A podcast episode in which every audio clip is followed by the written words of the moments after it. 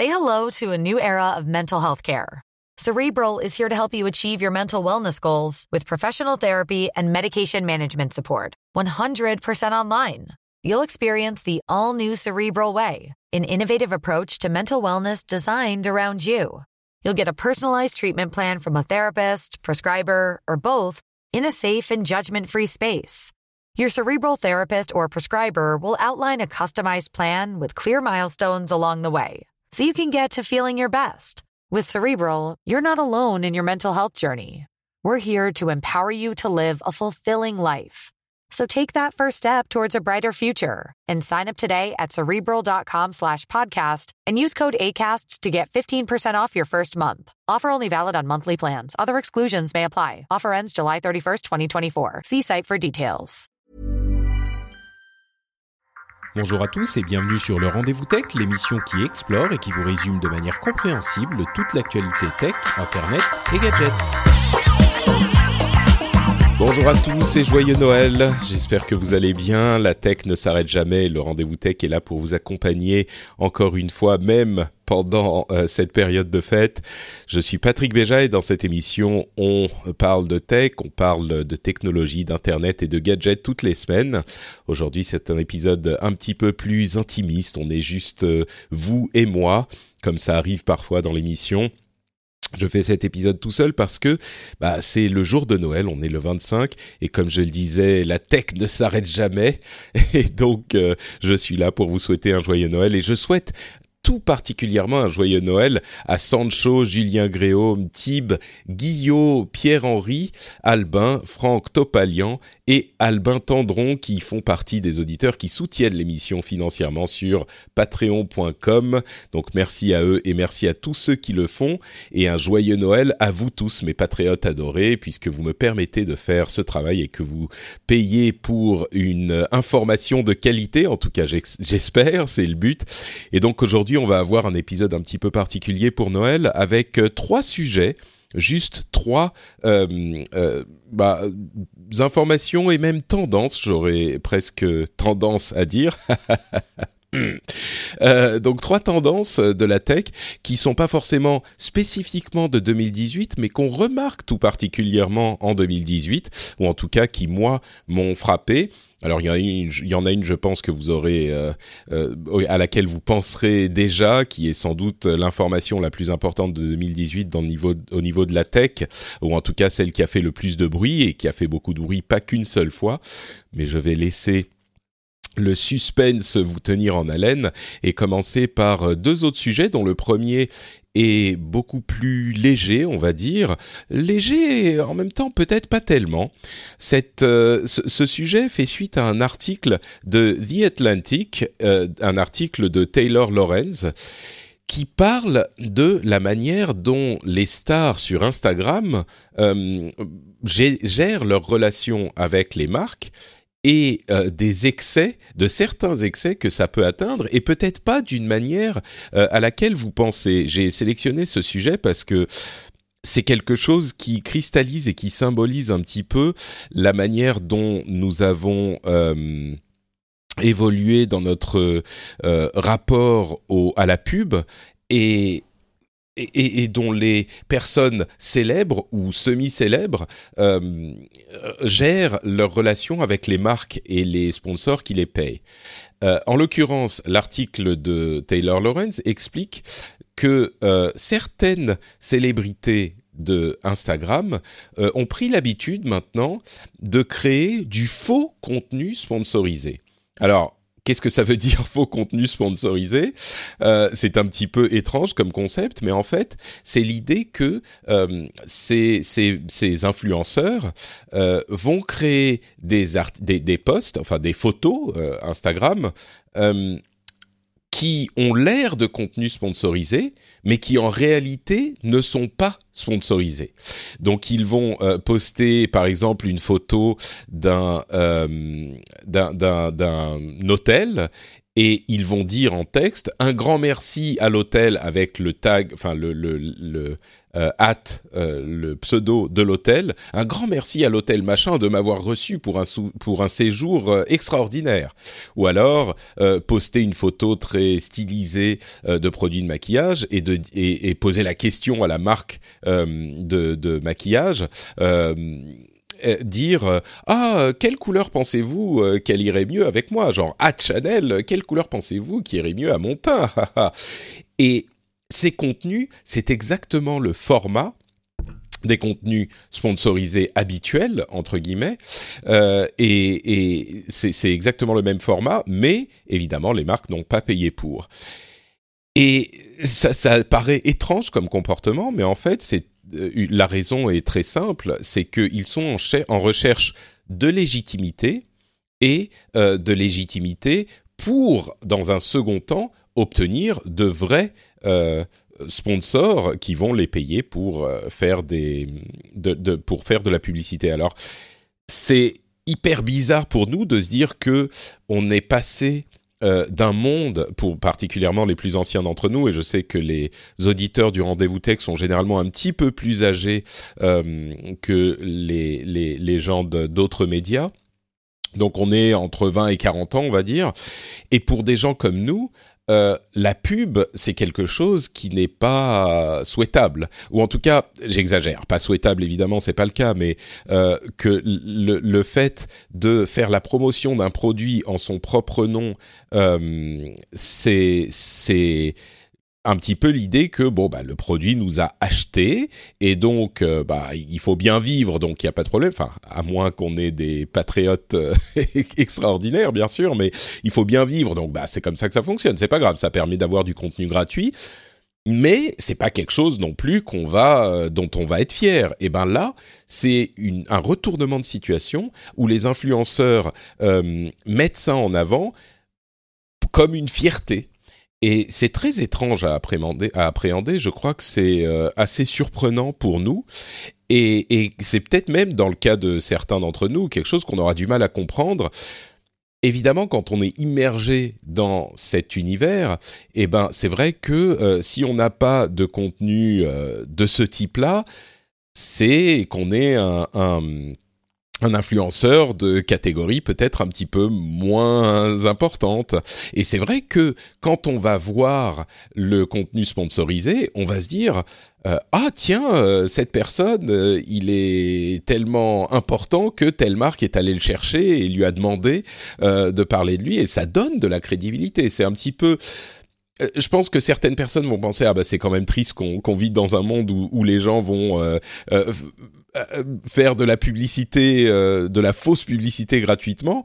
Dans quel monde vit-on? Et d'un autre côté, euh, le, le fait est que dans ce contexte, c'est un petit peu compréhensible et c'est de cette manière que le jeu se joue, comme on dit en anglais, et, et ça se comprend un petit peu plus, je dirais. Maintenant, ça pose.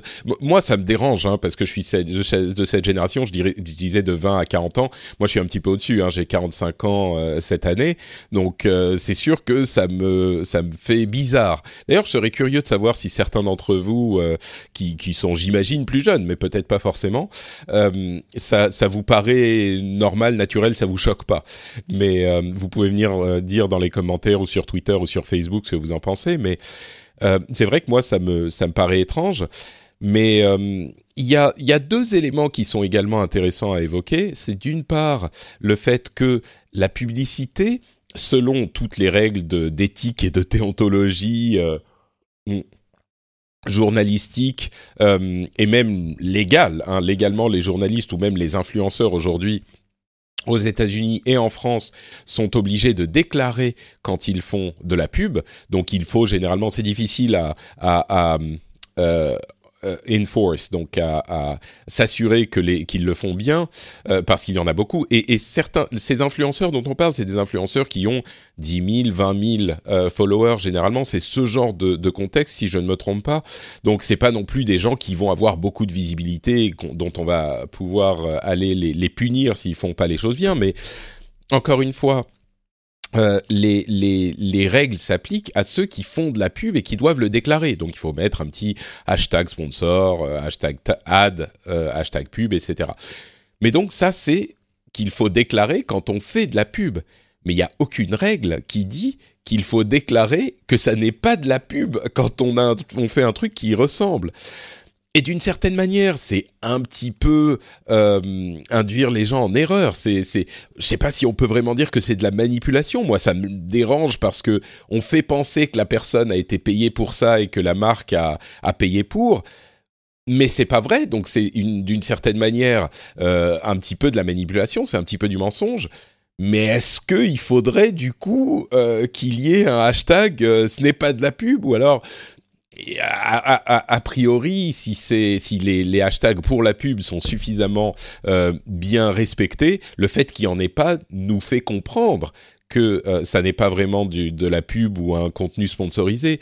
Donc, ça devrait être clair, mais dans la pratique, ça l'est pas. Donc, je sais pas, ça pose tout un tas de questions comme ça qui sont inattendues euh, et qui sont intéressantes. Et un autre aspect de ça qui est hyper intéressant aussi, c'est le fait que les marques ne sont pas forcément contentes du résultat euh, qu'ils vont obtenir avec ce type de euh, sponsoring, pas sponsoring, que les gens font d'eux-mêmes. Parce que quand une marque euh, va payer un influenceur pour parler de son produit, la marque a un droit de regard sur la manière dont c'est fait. La marque peut s'assurer que euh, la présentation du produit respecte euh, son message, que euh, les choses atteignent un certain niveau de qualité, etc., etc.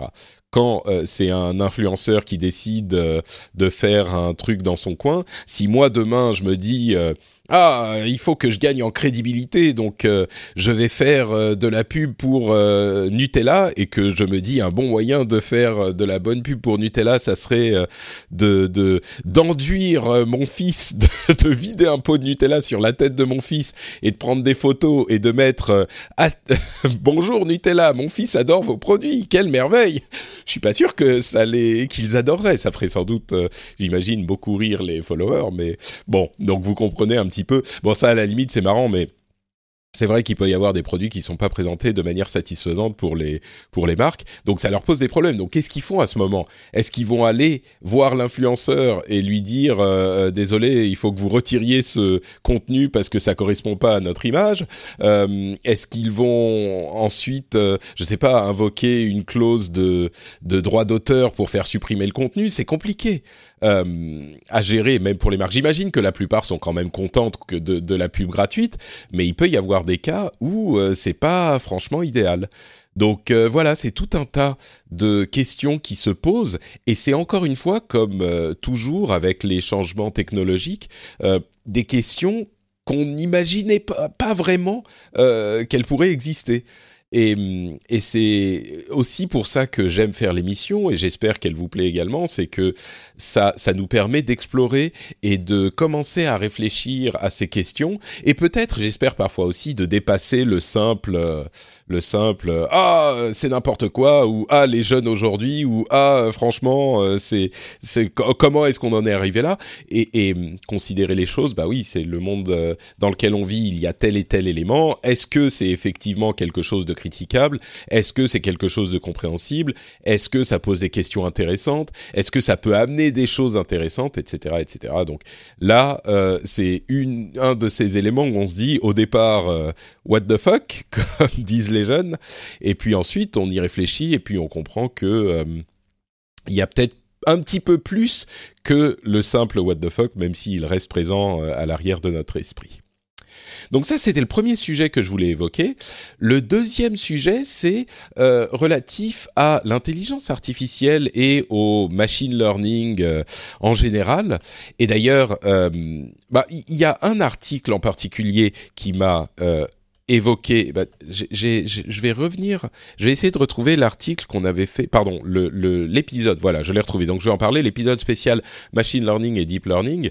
Euh, c'est l'épisode 217 euh, qu'on avait fait avec euh, Nicotube, où on avait parlé euh, en, en profondeur de ce qu'est vraiment le machine learning et le deep learning et on avait euh, expliqué techniquement comment ça fonctionne pour essayer de, comprendre d'où ça vient, etc. Donc ça, c'est un, épisode que je vous encouragerais à aller écouter si vous voulez euh, comprendre un petit peu plus sur le machine learning. Il date de l'année dernière, en juillet, donc euh, ça date déjà un petit peu. Mais l'article dont je voulais vous parler, qui va m'amener sur une réflexion un petit peu plus large, c'est euh, un, article, enfin, un, un un, dossier de recherche de Nvidia, qui est le fabricant de cartes graphiques, qui fait de la recherche euh, plus particulièrement sur la, la, les graphiques, euh, évidemment, puisqu'ils font, ils fabriquent des cartes graphiques, et ils ont euh, publié un, un article où ils montrent les progrès qu'ont fait l'intelligence artificielle et le deep learning pour la génération de visages réalistes. Et euh, je vais mettre l'illustration, essayer de mettre l'illustration de ce, ce, ces visages, une partie de ces visages euh, que je vais vous expliquer dans l'illustration de l'épisode et je vais essayer de le mettre dans le MP3. On va voir ce que ça donne. Peut-être que si tout va bien dans votre lecteur de podcast, vous pouvez aller regarder euh, l'illustration et voir un petit peu ce que ça donne. Je mettrai également le lien vers l'article de The Verge sur lequel je me base pour cette discussion. Et, et, allez le voir pendant qu'on que, que, je vous parle de ça parce que c'est très très visuel évidemment et une fois n'est pas coutume, là je pense qu'il est important d'avoir le, le l'image pour bien comprendre, mais je vais vous expliquer tout de même. Euh, c'est une réflexion sur ou, une constatation sur la qualité des visages générés euh, par intelligence artificielle, des visages donc de personnes qui n'existent pas. Alors on voit en 2014 dans l'article, c'est pas l'image que je vais utiliser, mais on voit en 2014 les visages qui sont minuscules en noir et blanc et qui ressemblent euh, bon à des sortes de visages euh, pris en vision de nuit, pas très détaillés, euh, de, quelques pixels sur quelques pixels ou disons 200 sur 200 pixels. Et on a aujourd'hui la génération des visages qui sont des visages complètement réalistes photoréalistes et qui sont des visages de personnes, vraiment des visages de personnes qui, il se trouve qu'elles n'existent pas, mais il, est, il est à mon sens impossible, mais vraiment littéralement impossible de comprendre que cette personne n'existe pas et que ce visage a été généré par un algorithme entraîné par du machine learning et du deep learning. Et donc, ce sont des créations de, de, de, de choses qui n'ont aucune euh, base dans la réalité et qui pourtant semblent incroyablement réelles. La partie que je, voulais évoquer euh, encore plus, euh, c'est la partie où ils utilisent deux types de visages. Ils utilisent des visages sources qui existent, des visages destination qui existent, et puis ils prennent un visage destination et ils font une sorte de d'intégration du visage destination dans le visage source pour en créer un troisième euh, qui n'existe pas.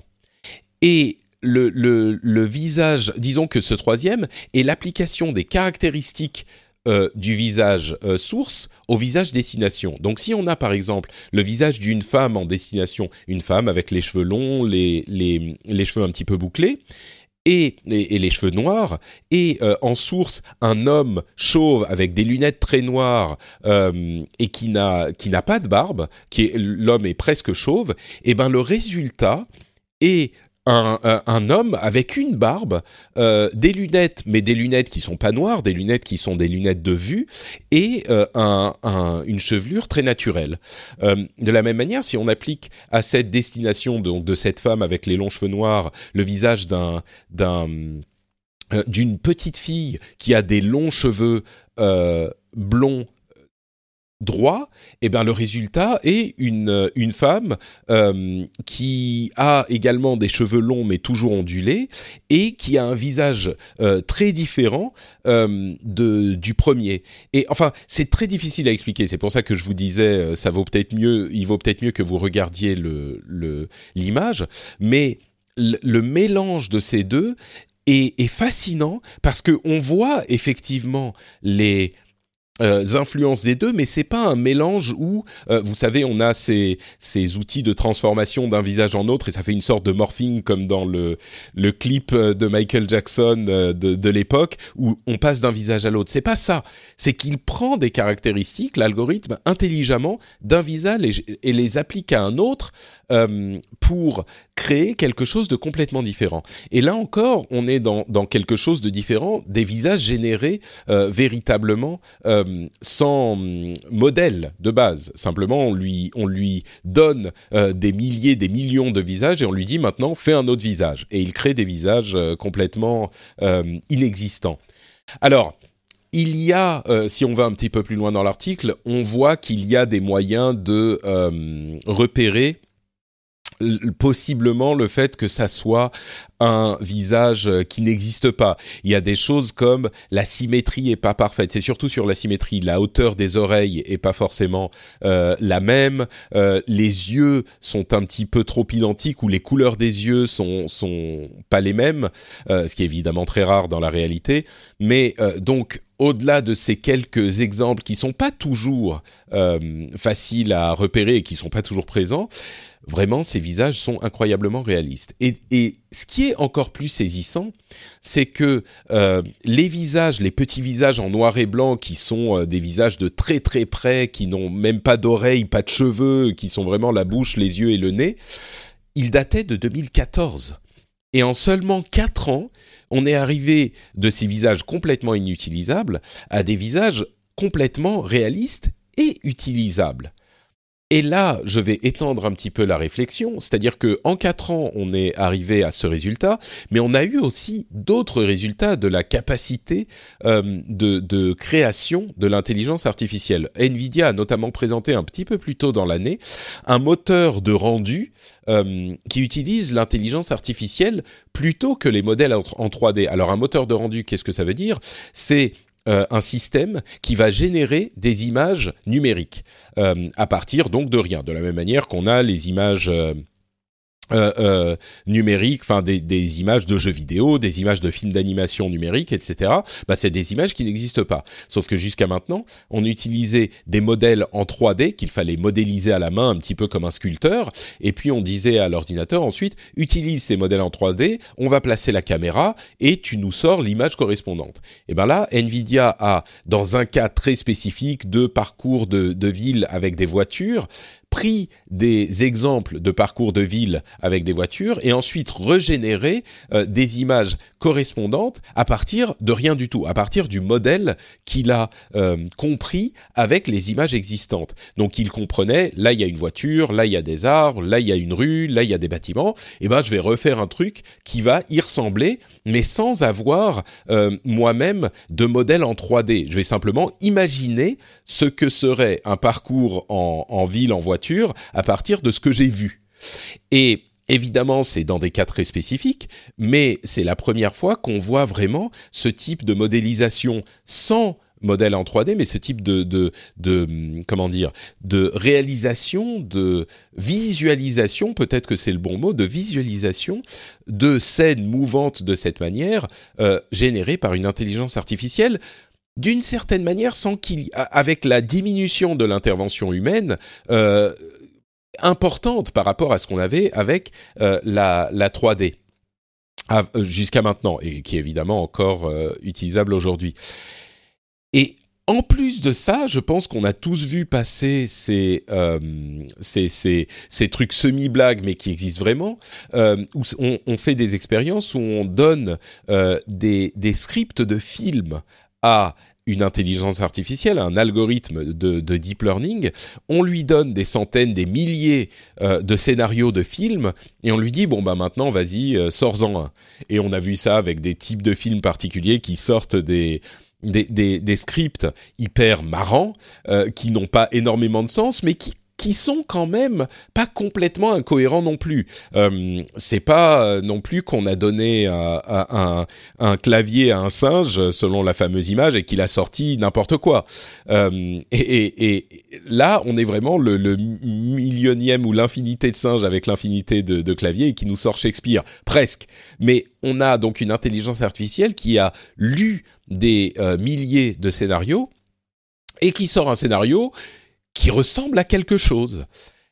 Et si on met tout ça ensemble, euh, on arrive à un truc où l'intelligence artificielle génère des visages réalistes, euh, peut générer des images mouvantes plus ou moins réalistes, peut écrire des scénarios plus ou moins réalistes. Je me demande à quelle distance, à quel euh, temps on est du moment où euh, une intelligence artificielle ou un algorithme de, deep learning euh, prévu pour ça pourra carrément réaliser un film. Alors il faudra plusieurs éléments. Il faudra celle qui euh, crée les images, celle qui écrit le truc, celle qui comprend. On n'y est pas du tout, hein, mais mais je crois que on, dépasse le domaine, ou plutôt on n'est plus tout à fait dans le domaine de la science-fiction et on est dans celui de la science imagination, on va dire. On peut se dire, on va y arriver dans 5, 10, 15 ans peut-être, mais ça pourra euh, arriver surtout quand, encore une fois, on voit euh, ces, ces euh, évolutions qu'il y a eu entre les visages d'il y a 4 ans et les visages d'aujourd'hui.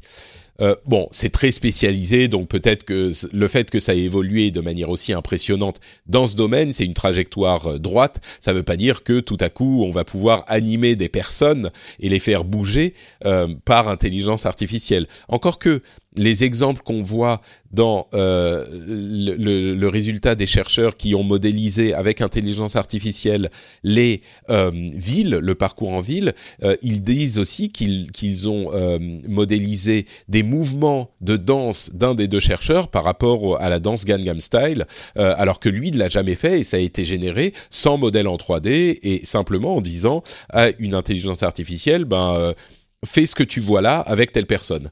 Donc C'est encore une fois, c'est pas non plus euh, sans intervention humaine, mais ça me fait me poser la question encore une fois de qu'est-ce qu'on quel est le domaine que l'intelligence artificielle ne va pas pouvoir euh, toucher et, hum, changer? Et l'intelligence artificielle est un terme tellement vague, on l'utilise à toutes les sauces, mais d'une certaine manière, c'est ça, c'est le deep learning et la technologie finalement.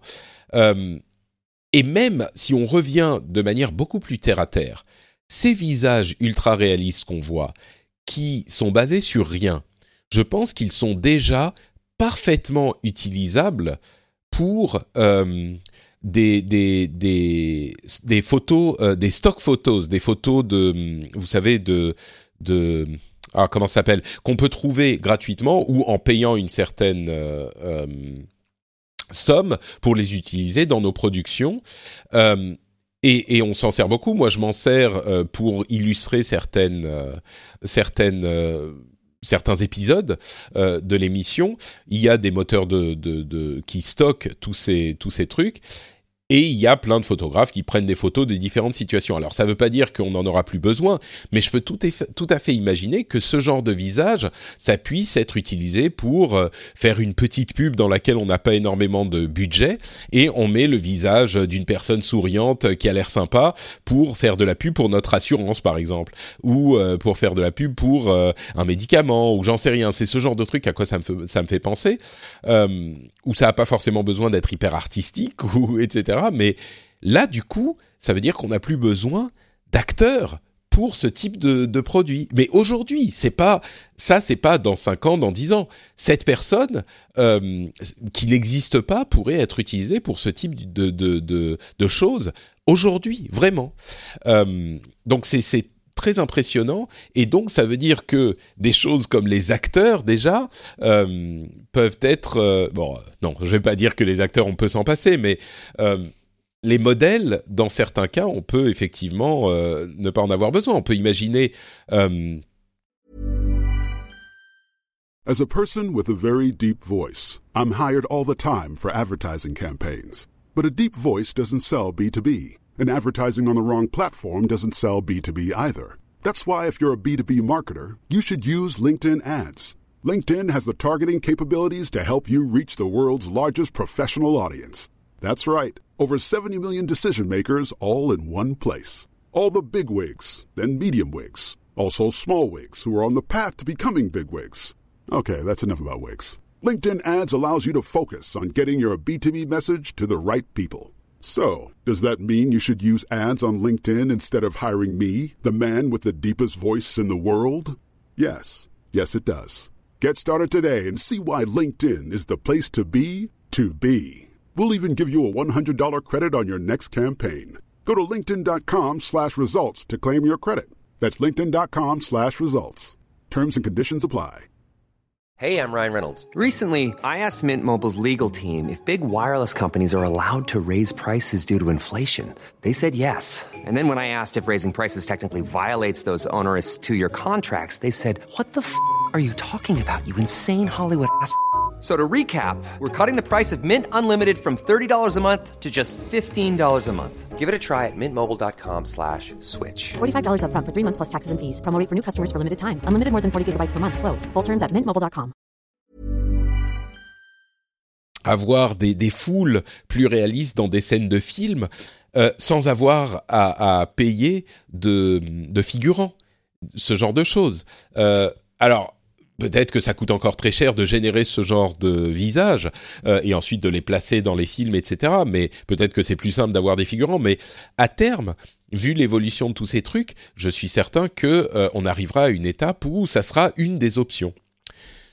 Donc euh, voilà, ça c'est pour l'aspect euh, visuel de l'intelligence artificielle. Je veux aussi mentionner le fait que n'oubliez pas, on a eu Google Duplex.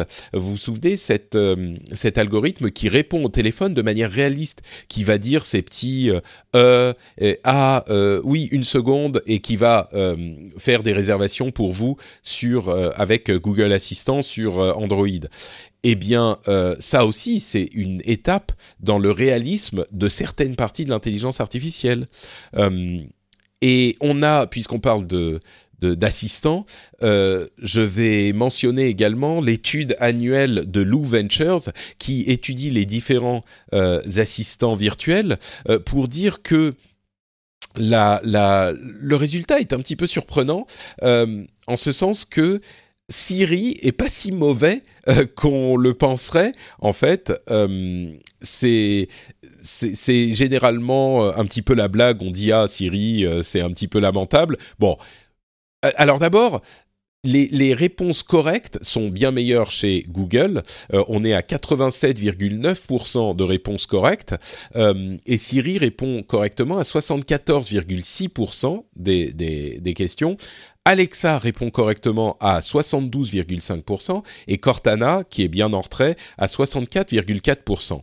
Euh, donc clairement, euh, Google loin devant, Siri et Alexa dans un mouchoir de poche autour de 70-75% et Cortana en retrait. Donc ça c'est intéressant, mais il faut mentionner que euh, ça inclut tout un tas de catégories de questions comme euh, les questions locales, genre euh, où est le, café le plus proche, des questions de commerce, est-ce que tu peux acheter tel ou tel truc, euh, des questions de d'information générale ou des, des questions de, de demandes spécifiques, genre mets-moi un rendez-vous à, à, à deux heures.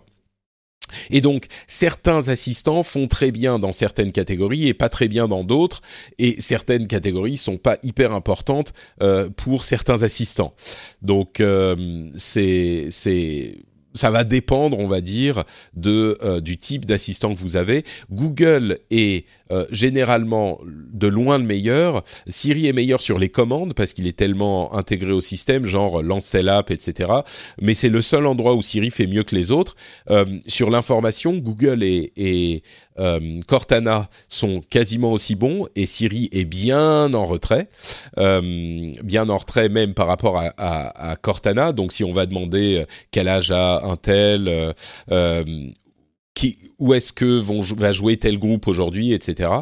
Euh, ou, ou, quel match a lieu aujourd'hui ou etc etc ce genre de truc bah Siri est toujours pas bon ce qui contribue peut-être enfin pas bon.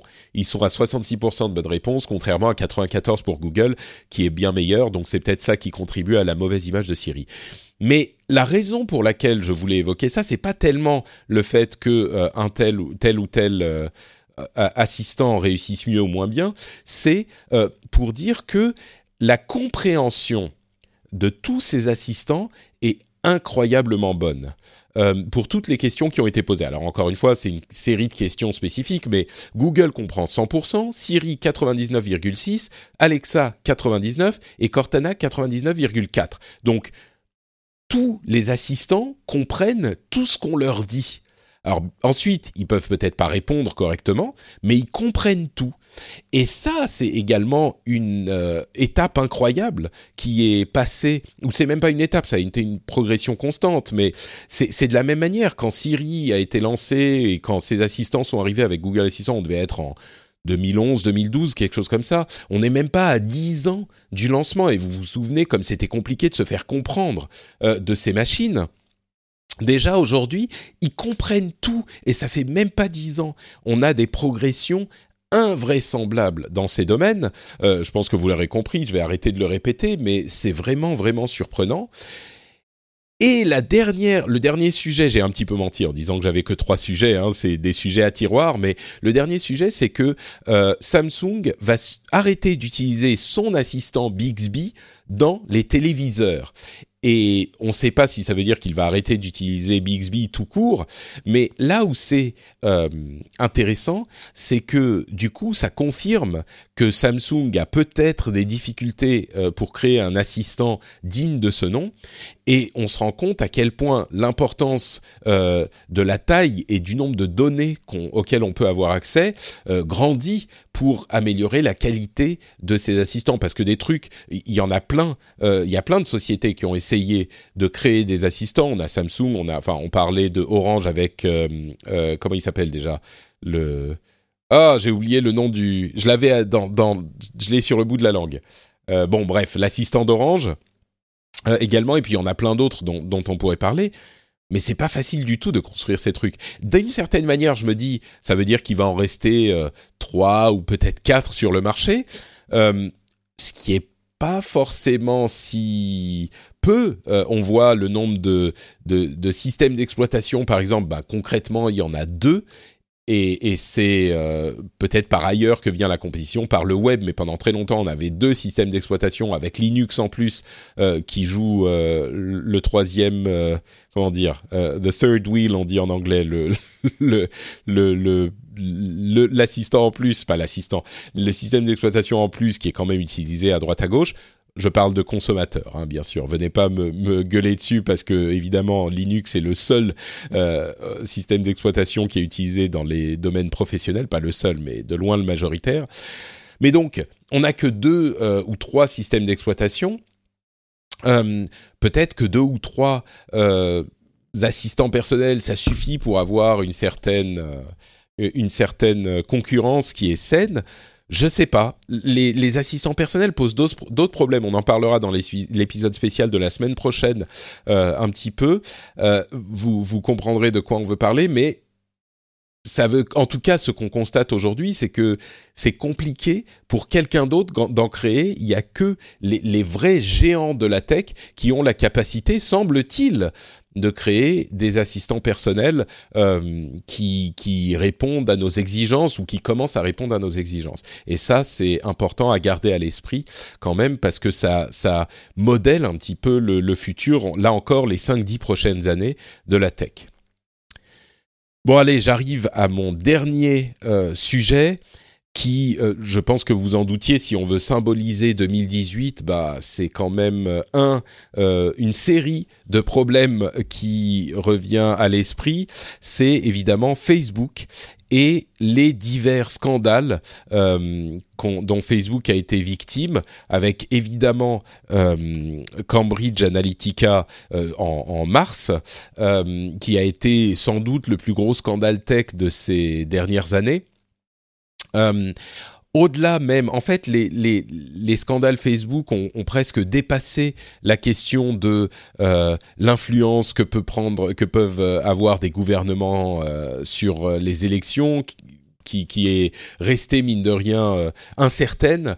il y a eu les, les enfin incertaine. Elle est, elle est, elle est, son ampleur est restée incertaine. Il est évident que euh, la, la, tentative a été faite et que ça a eu une certaine influence, mais ça a dépassé en fait. Euh, Facebook a euh, été victime de tellement de scandales, de fuites de données privées et euh, d'utilisation de ces données privées, notamment dans le euh, cadre de Facebook, de, de Cambridge Analytica. On en a beaucoup parlé, c'est pas la peine de revenir dessus, mais pour justement influencer les gens.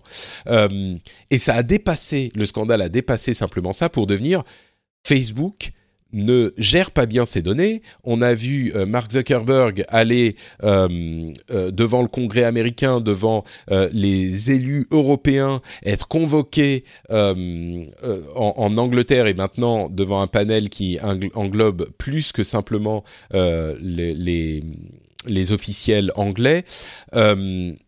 Et, d'ailleurs, il y a un article sur BuzzFeed News qui liste le nombre de, scandales dont Facebook a été victime.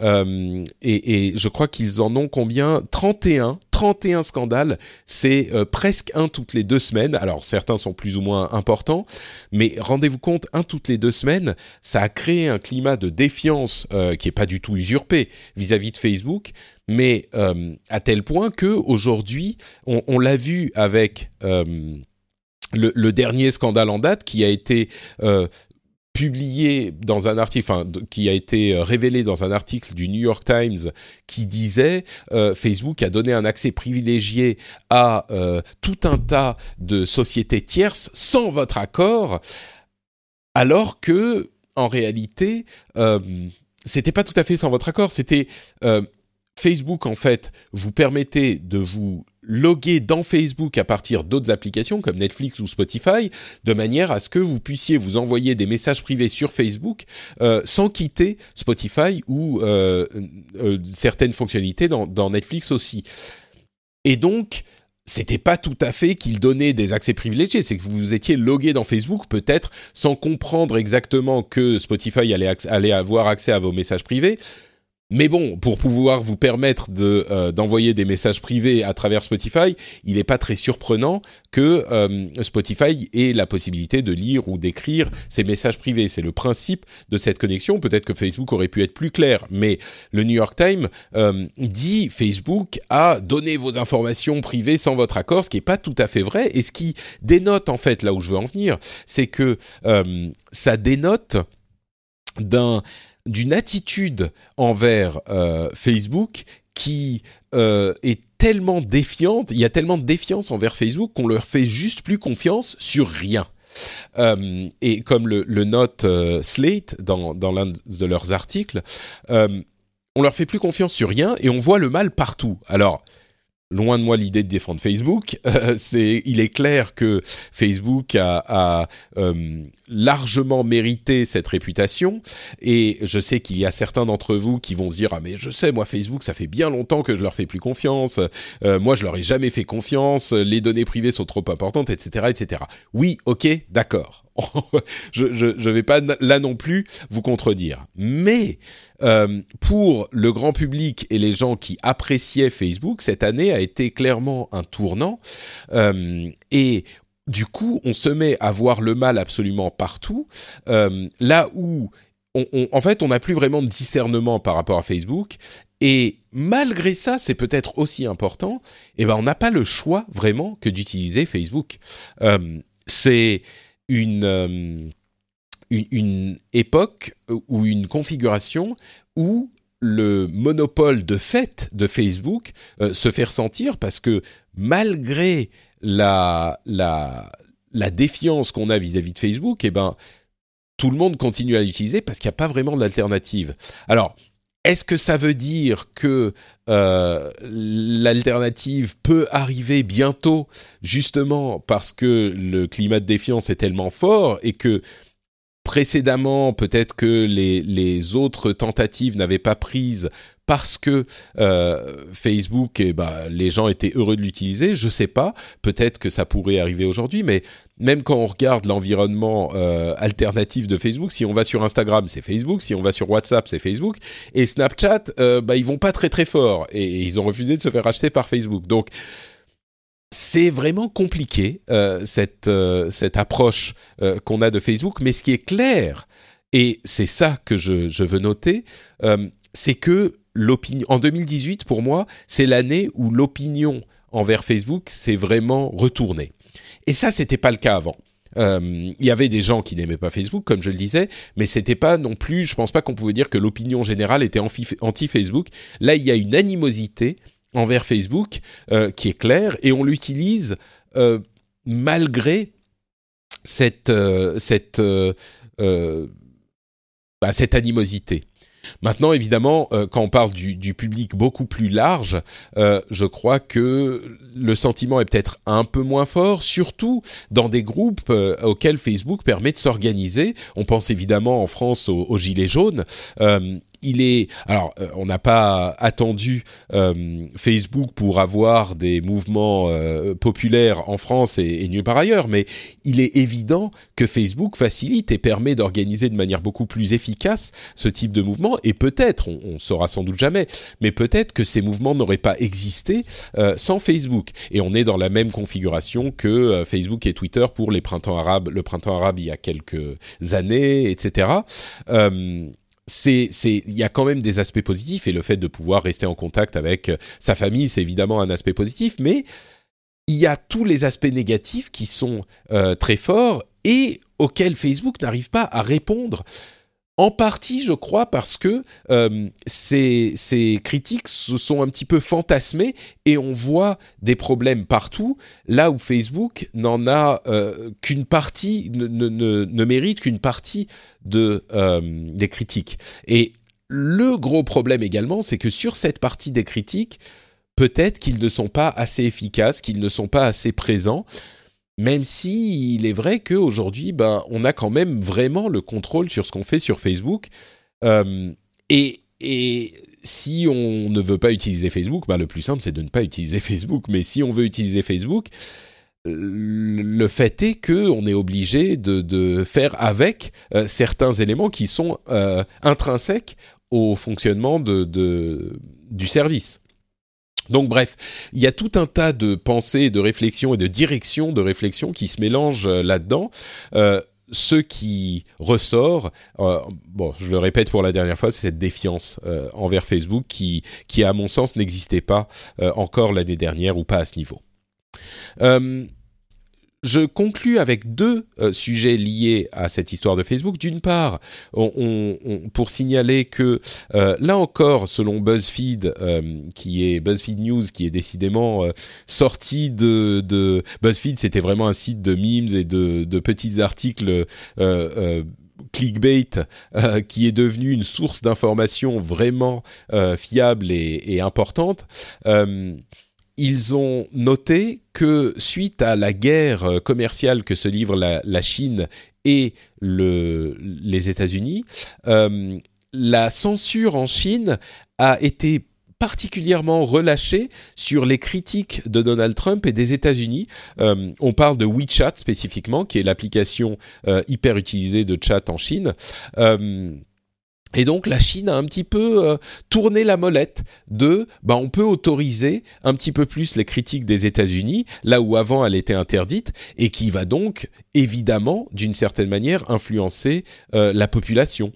Euh, c'est un, des exemples de la manière dont un contrôle de l'État, un contrôle par l'État de l'Internet, c'est finalement un contrôle par l'État des médias, et c'est très peu souhaitable, on le sait, hein, mais c'est intéressant de voir, enfin on le sait, j'ai été encore une fois, comme je le disais il y a quelques épisodes, surpris de voir que certaines personnes disaient euh, ah mais oui mais les les les systèmes de crédits sociaux dont on parlait euh, c'est super c'est super bien aussi euh, et, et sans forcément voir les aspects négatifs. Et là, la, censure étatique des réseaux sociaux, des médias sociaux et de l'Internet, on en voit un exemple.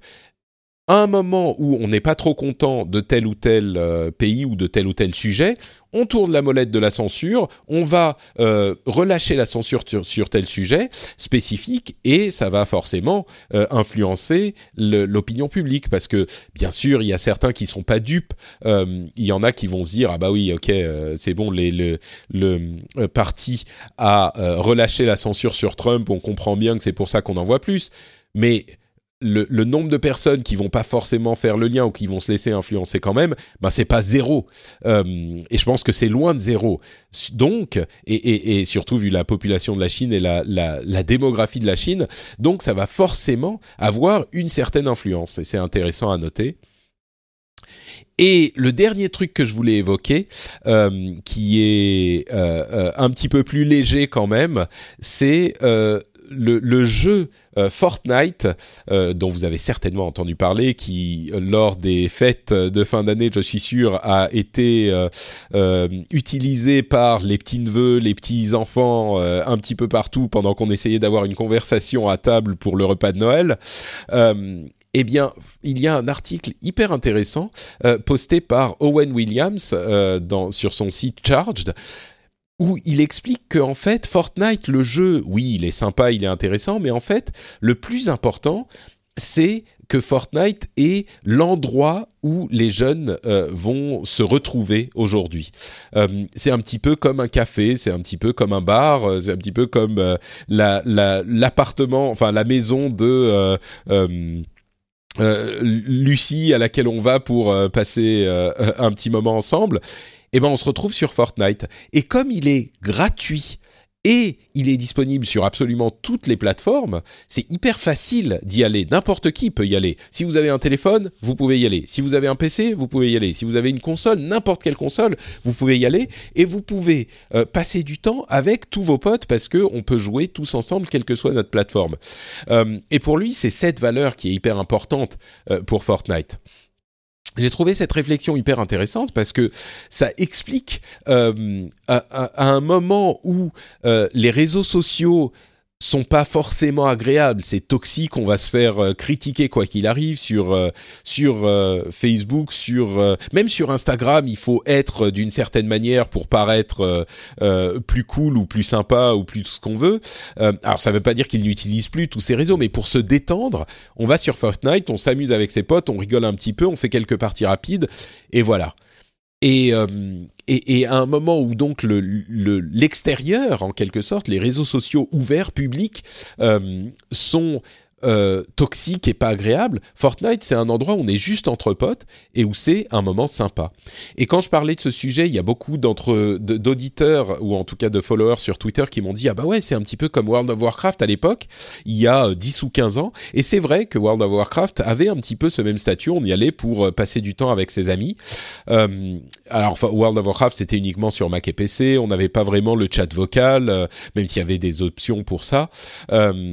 Euh, et, mais c'était moins universel. Mais c'est vrai que c'était un petit peu le même type euh, d'environnement et peut-être que ça a contribué euh, à, au succès du jeu à l'époque. Je pense moins que Fortnite parce que Fortnite est plus léger, on y va, on passe 20 euh, minutes et puis on s'en va. World of Warcraft était plus euh, euh, un investissement même en temps plus important.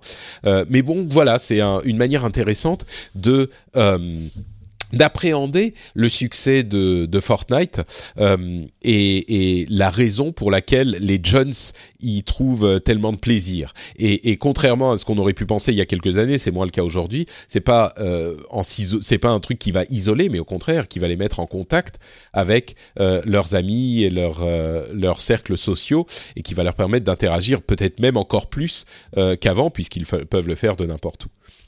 Donc euh, voilà, c'était quand même un petit truc un petit peu positif pour euh, conclure euh, cet épisode, dont j'espère qu'il vous aura intéressé, qu'il vous aura permis de passer un bon moment, peut-être dans les transports pour vos, vos, faire vos dernières courses. Non, on est Noël est déjà passé, mais peut-être que vous allez passer des, des, repas en famille ou que vous allez vous êtes dans la voiture pour aller ou revenir de, de la campagne ou de passer un moment dans votre ville natale et on a passé un petit moment ensemble. J'espère que ça vous aura intéressé, que vous y aurez trouvé quelque chose de d'intrigant dans toutes ces conversations. Ça, c'est mes réflexions sur les tendances de cette année.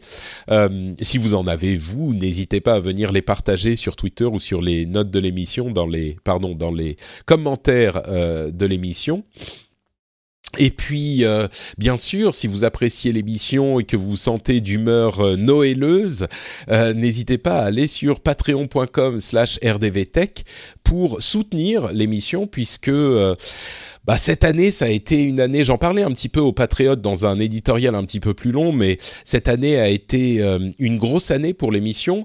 Euh, et puis pour moi, personnellement, c'est vrai qu'il y a eu la naissance du petit et, euh, et en même temps quasiment le passage hebdomadaire pour l'émission, qui a été quelque chose de beaucoup plus lourd, de beaucoup plus compliqué que j'aurais pensé. C'était un petit peu suicidaire de faire les deux en même temps. Moi, très naïf, je me disais, oh, bah, un enfant au bout d'un mois, ça sera bon. Donc, dans un mois, je lance le, le, le rendez-vous tech en hebdomadaire.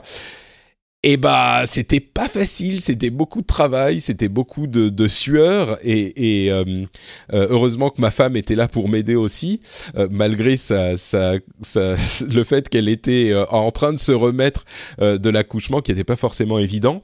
Mais, mais quand je me retourne, que je regarde l'année, ben mine de rien, on a réussi à faire, à tenir le rythme.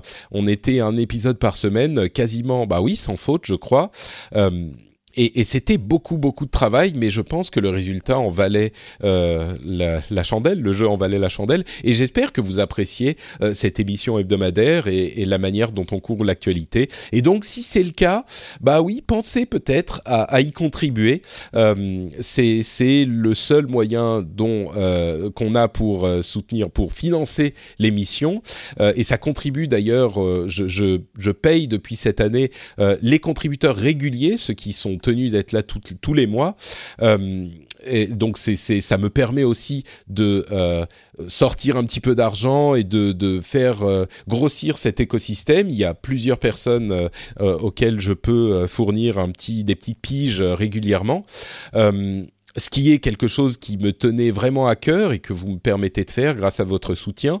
Et puis en plus, ça me permet moi, accessoirement, le, la majeure partie évidemment, c'est euh, bah, pour payer euh, mes traites, euh, mes impôts, mes mes loyers, mes bouffe pour le petit, etc., etc. Donc c'est vraiment, euh, si vous soutenez l'émission, euh, ben c'est, euh, vous me permettez de continuer à vivre et de continuer à faire ce travail qui, j'espère, encore une fois, vous intéresse, vous trouvez distrayant, sympathique, intrigant et qu'il vous apporte quelque chose. Donc merci à vous tous qui soutenez l'émission, merci à tous ceux qui l'ont fait par le passé, merci à tous ceux qui le feront dans le futur et peut-être avant la fin de l'année 2018. Patreon.com/slash RDVTech. Et la semaine prochaine, on va avoir un épisode spécial euh, où on va parler de euh, l'éthique des données privées et euh, de certains euh, moteurs de recherche et de leur importance avec Guillaume Champeau euh, qui est chez euh, Quants, donc le moteur de recherche franco-français qui respecte votre votre vie privée. On va avoir une longue réflexion sur tout ça et peut-être sur la manière de gérer vos données privées euh, un petit peu mieux sur Internet. Donc ça sera l'épisode, le prochain épisode, donc la semaine prochaine pour le, le nouvel an. D'ici là, si vous voulez me retrouver, c'est sur Patreon. non, ça je l'ai déjà dit sur twitter.com slash notepatrick, euh, facebook.com slash notepatrick et euh, instagram.com slash notepatrick. C'est notepatrick partout, hein, voilà, c'est très simple.